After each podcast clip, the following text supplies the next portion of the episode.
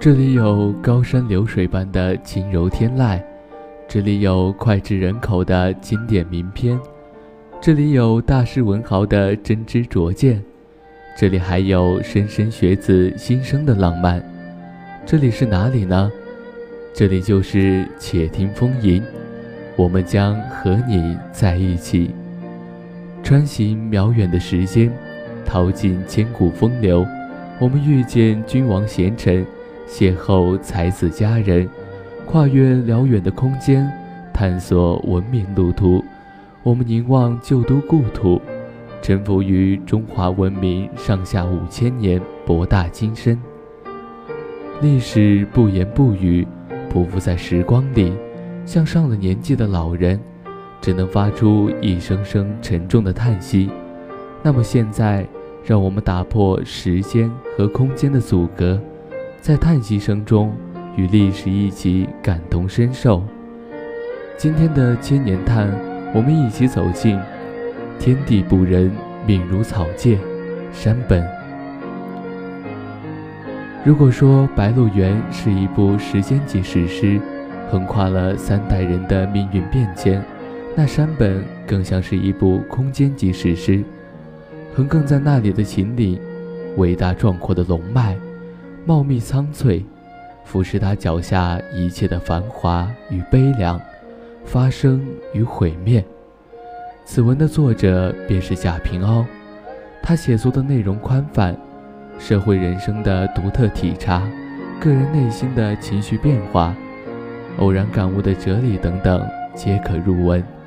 贾平凹于传统的散文写作中取了个大突破。便是凡对社会人生的独特体察，个人内心情绪，如爱与恨，或偶尔感悟到的某些哲理等，都呈现文中。在此文中，不难发现贾平凹的赤子之心，于现今复杂的社会里的确难寻。而且贾平凹对美感的追求，于字里行间清晰可见。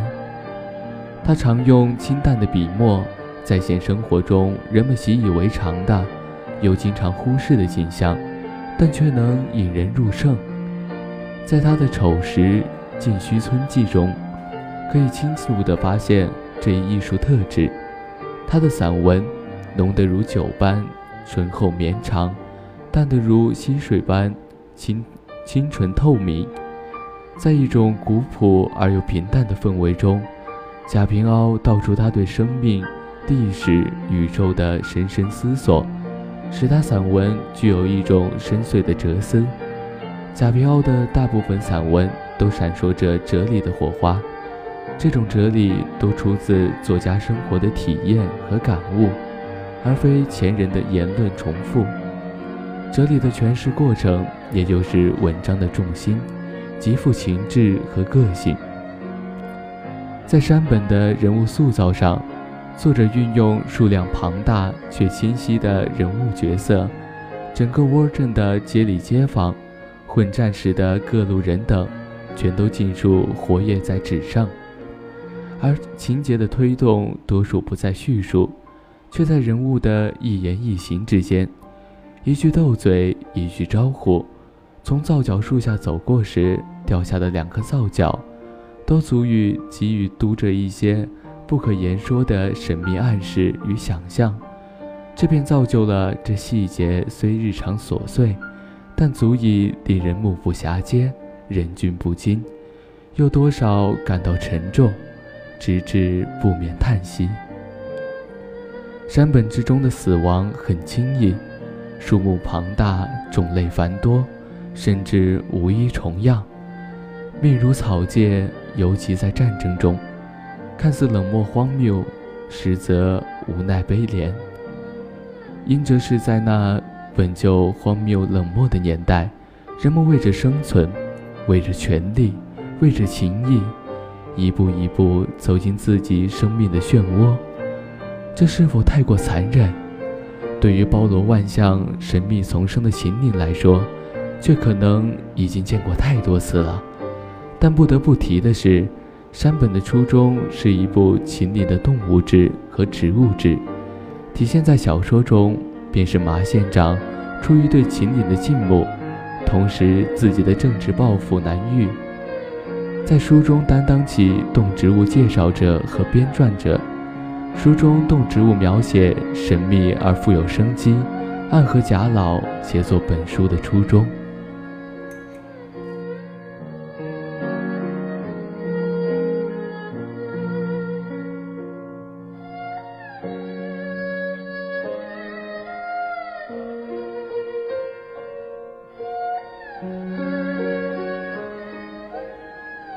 整部作品的一线是由陆菊人和锦宗秀互相的凝望串起的。对于主角陆菊人和锦宗秀来说，他们的人物形象并没有被塑造成恋人，相反，更像是相互依靠却有分寸感的知己。锦宗秀也没有被塑造成为光辉的英雄豪杰，他渴望权力，得到权力，也毁于权力膨胀。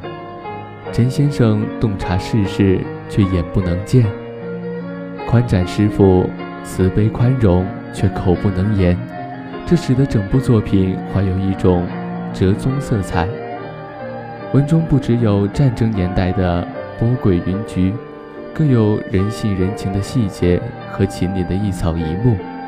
以前看不懂，或者说不爱看贾平凹的小说，有很大一部分原因。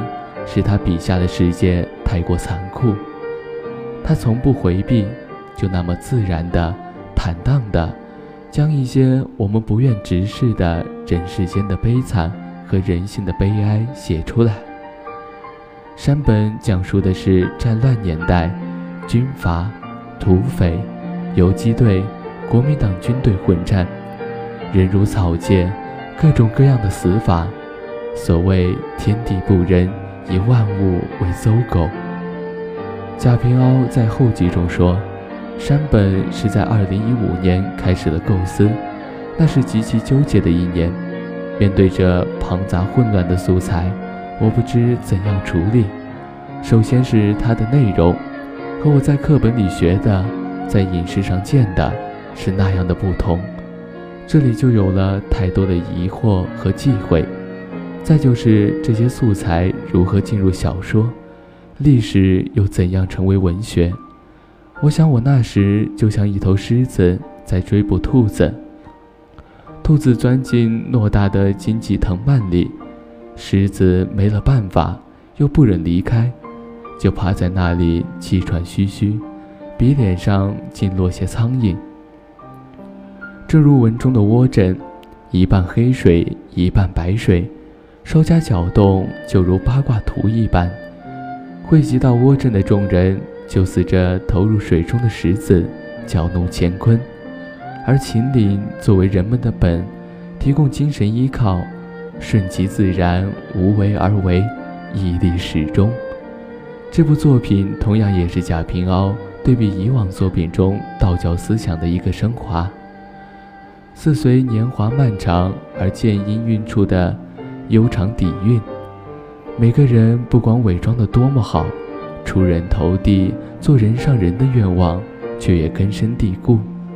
传统的狭隘的价值观，在山本这本书里贯穿始终。乱世的秦岭，人生百态，在一个小小的窝镇演绎发酵，似乎一切都是只要活着，也只为了活着。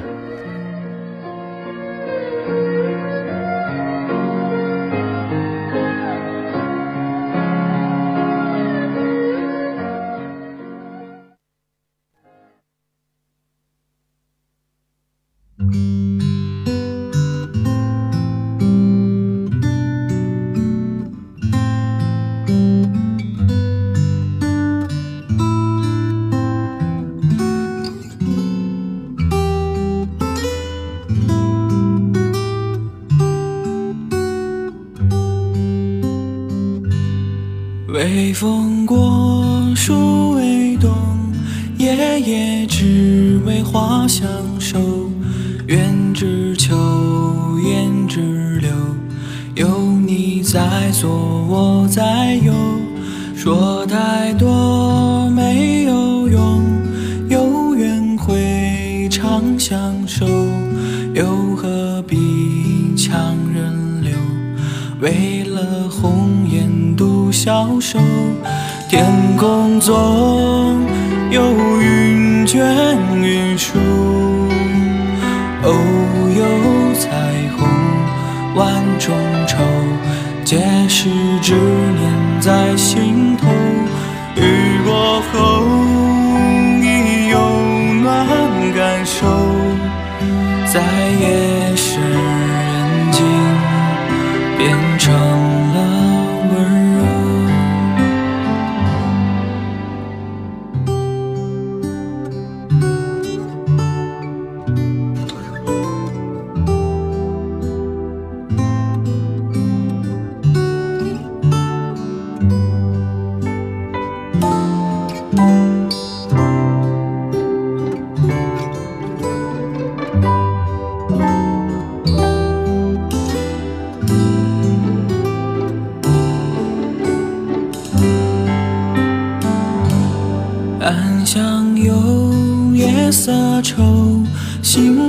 像一场相守。韶华渐浓清秀，鸳鸯和弦都没有。少年又不懂愁，恐怕要五留白头。岁月里万物求，唯有不懂是罢休。我们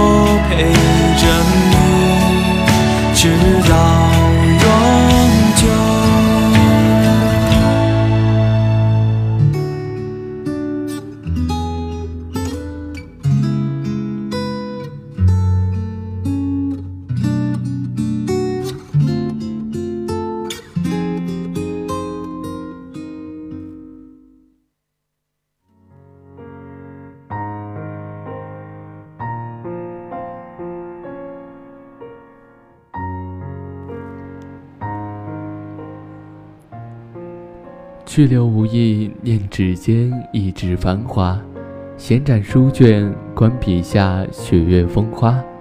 就在现在，就在这里，我们一起进入书香阁，在方寸间看四季变换，观世间沧桑，用心灵一起倾听，用灵魂与之共舞。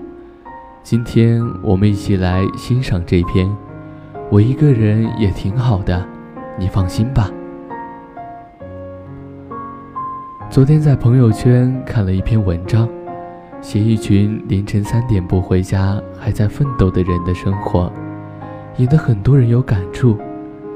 转发到朋友圈，大家都有同感，感慨人生不易，每天都在拼了命的努力。其中看到一位朋友分享了一段话，觉得挺对的。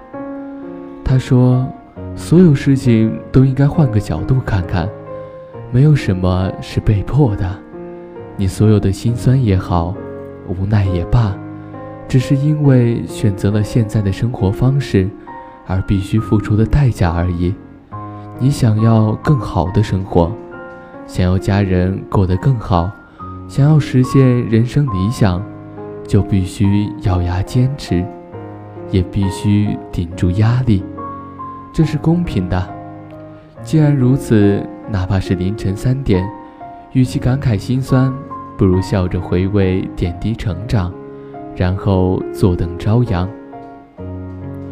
今天距离我房租到期还有整整十五天，房东打电话过来，跟我说到期后房子不再外租，要我抓紧时间另找房子。从租户到中介，从城南到城北，这一天我马不停蹄地奔走，却依然没有找到下一个合适的住处。晚上回家。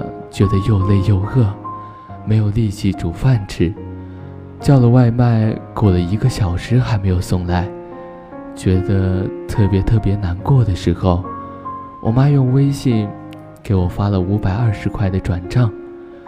她问我今天和谁一起过的，问我最近有没有聊得来的男生。我隔着屏幕止不住的掉眼泪。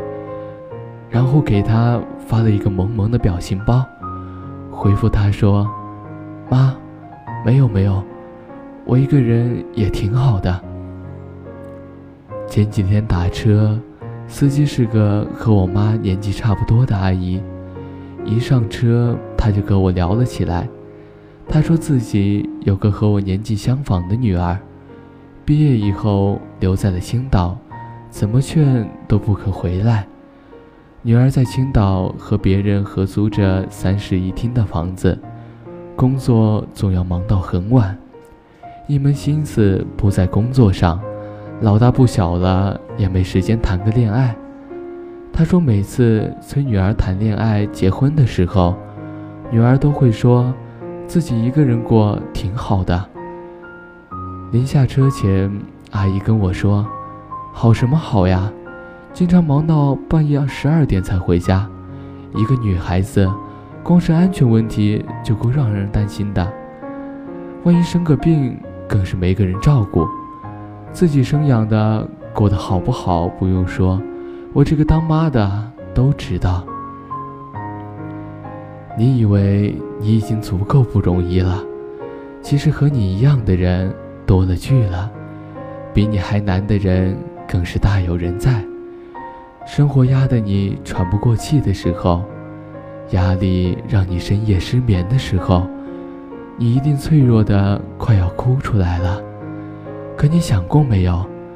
现在的生活是你过去人生里无数次选择和决定的结果。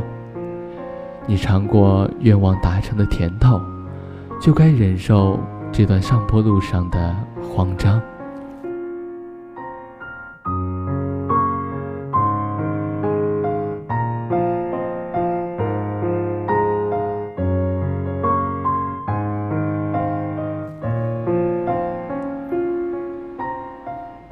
我见过有的人每天朝九晚五，下班买菜做饭，守在家人身边，只挣着养家糊口、够生活的钱。没见过全是奢侈品的大商场，更想不到他们一个月的工资可能是一些人一顿饭的钱。也见过有的人下班回家连车都打不到，走了两公里坐公交回家。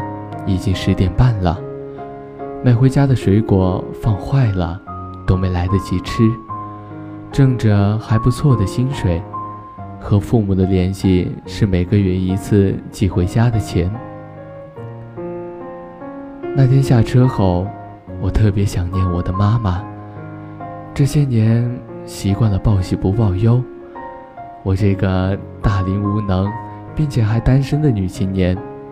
总是在家里表现出一副无所不能的样子，在妈妈面前，我把一个人在异地的生活吹得天花乱坠，悄悄把那些艰难都藏起来，然后我用连自己都说服不了的道理来安慰她。我妈每次听了我口若悬河，都只是笑笑，然后起身去厨房给我做好吃的。这些年，我没有遇见过一个能为我上九天揽月、下五洋捉鳖的男人，倒是我妈，不动声色地在我捉襟见肘的时候，往我卡里打钱；在我每次回家的时候，煮上一桌好菜给我。我一个人也挺好的，这种鬼话，就算骗得了我自己，也骗不了我妈。单身的这些年，我的确有了很多不一样的生活体验，从一个人捧着爆米花去看电影，到一个人唱歌，一个人旅行，甚至是一个人去游乐场，一个人蹦迪，很多有趣的事情，我都尝试着。独自去完成。我从一个做什么事情都怯生生的小姑娘，逐渐变成了一个天不怕地不怕的野汉子。我不再期待谁能在困难中对我伸出援手，也不靠依赖和撒娇来生活。有时候，我看见那些在地铁上都要搂搂抱抱的小情侣，我会觉得愚蠢和可笑。可是，当我暂时忙完了工作中的事情，当我一个人在黑漆漆的办公楼里看着窗外的万家灯火，我就觉得那种两个人生活在一起的日子真的好幸福。虽然一个人也还好，但其实在我心里，比谁都渴望被爱、被呵护、被认真对待。只是这么多年，那个要陪我走一生的人，一直迟迟不来。只是我并不是想找谁来将就着生活，不想为了给自己偷懒而轻易出卖未来。我相信爱情，也期待爱情。我还想未来那个他能早一点出现，想和他一起把生活的难熬成幸福的汤。也想要让我妈知道，有个人会像她一样爱我、保护我。现在的我一个人生活，但我有很多快乐。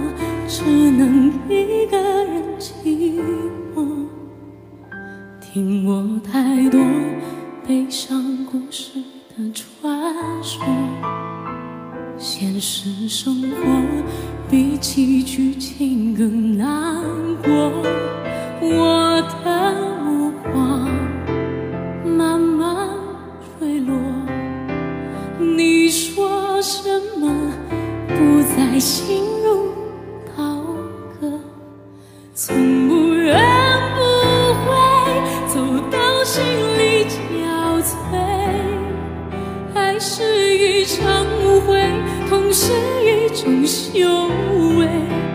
从互相安慰到无言以对，忍耐还是撤退，都一样可悲。如果回忆不在一瞬间枯萎。我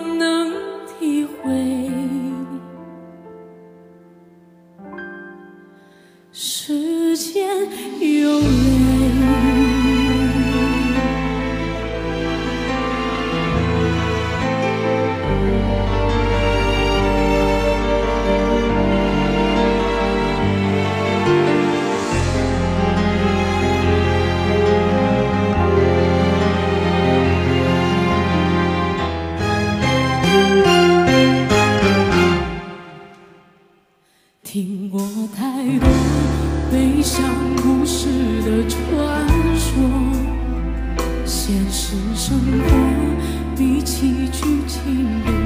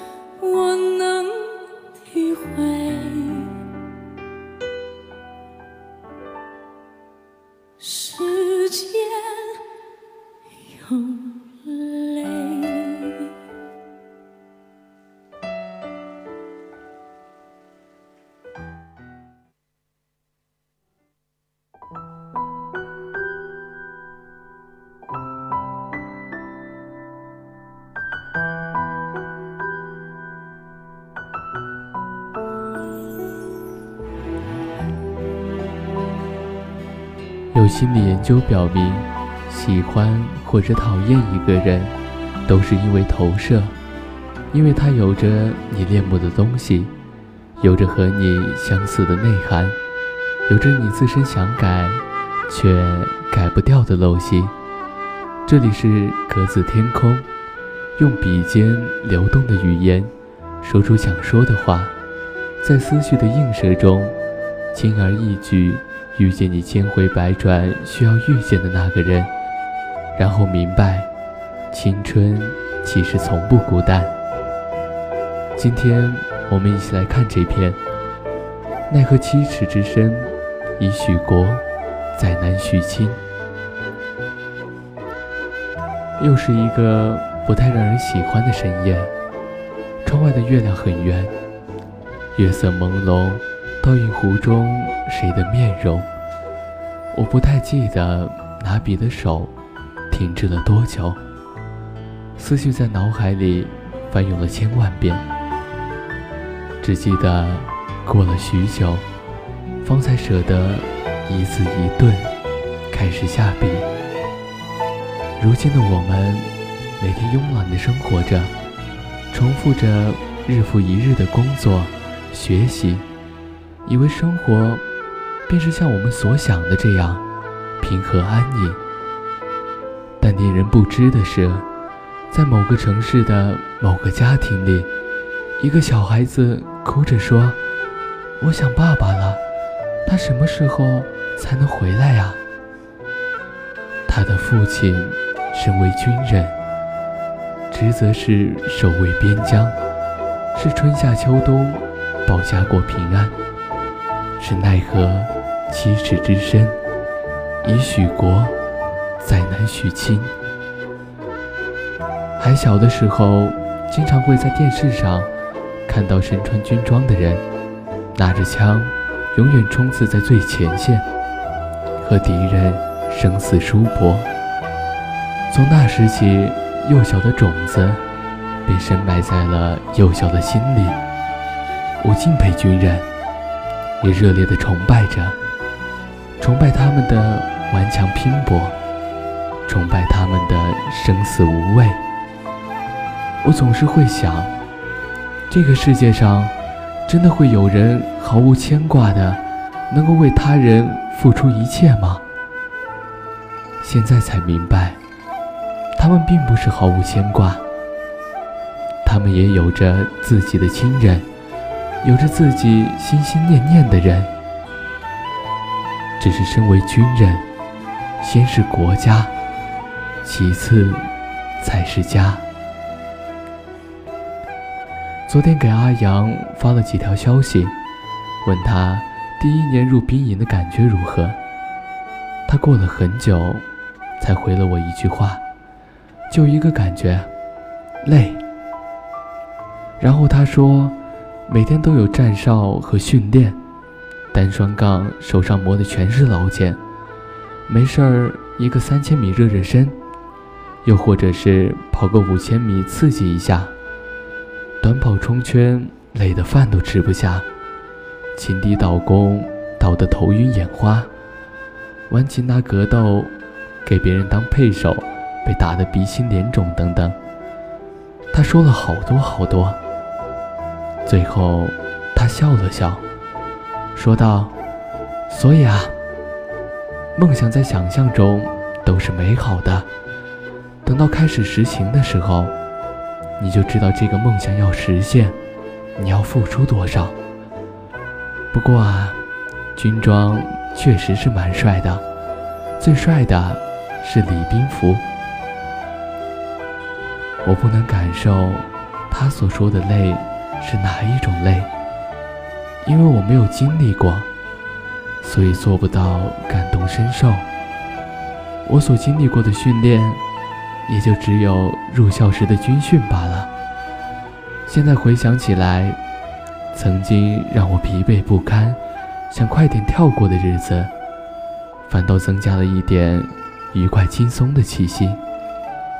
记得那时，每天说过最多的话，就是“到”“是”“清楚”“明白”。记得谭教官的不口言笑，严阵以待。还记得于大哥，心里由衷的希望，他们以后能越来越好。我想阿阳也是吧。那些他口中难受的很的日子，也都成了他最难忘的、难以割舍的记忆。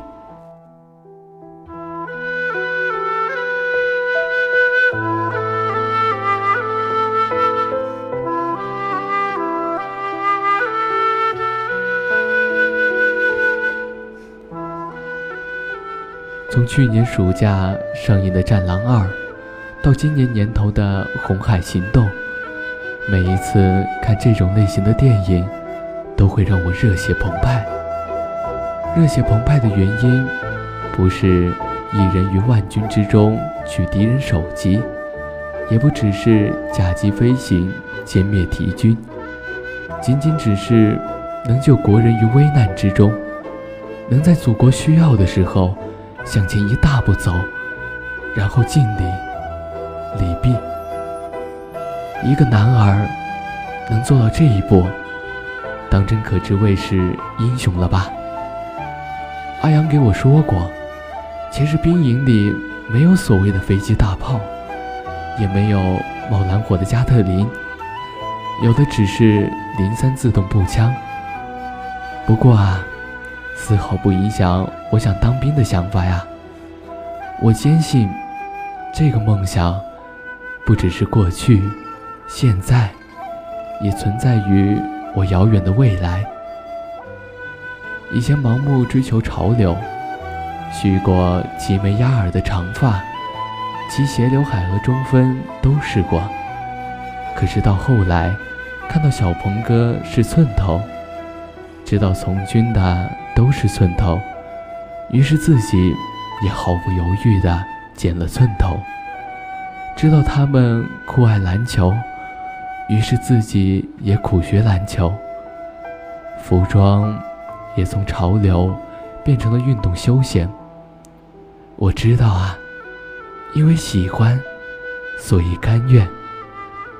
所做所做的这些事情，都是为了自己能够和向往的事情靠近一点，再近一点。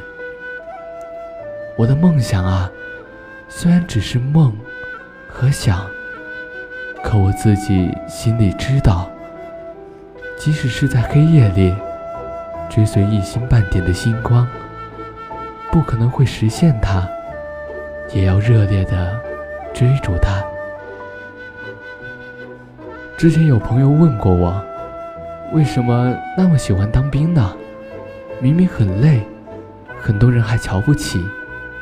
为什么那么喜欢呢？我自己也说不清楚，说不清到底是喜欢上了他哪一点，也说不清楚为何要一直执着于他。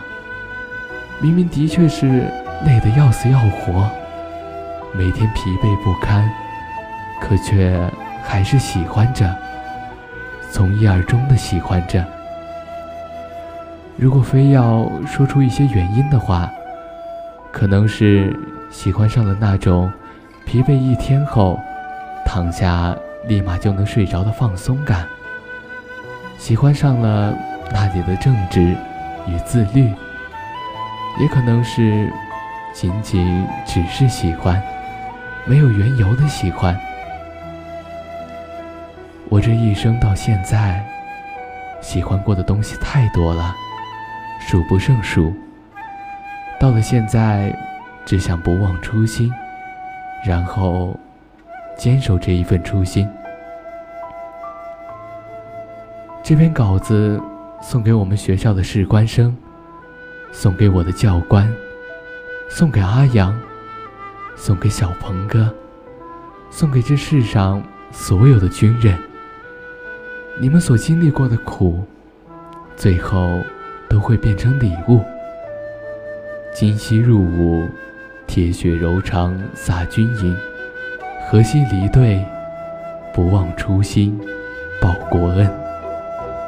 一朝入伍，一生执着，别了牵挂，过了繁华。世人都讲，这个年纪的大丈夫，本应志在四方，不该贪念儿女情长。无非就是，本是堂堂七尺男儿，既已从军，已许国，再难许亲。日后等到春夏之交，阳光正好，昨夜刚好下过雨，空气也格外清新。等到秋冬来临，落叶归根，明日着好便装时，再来见你。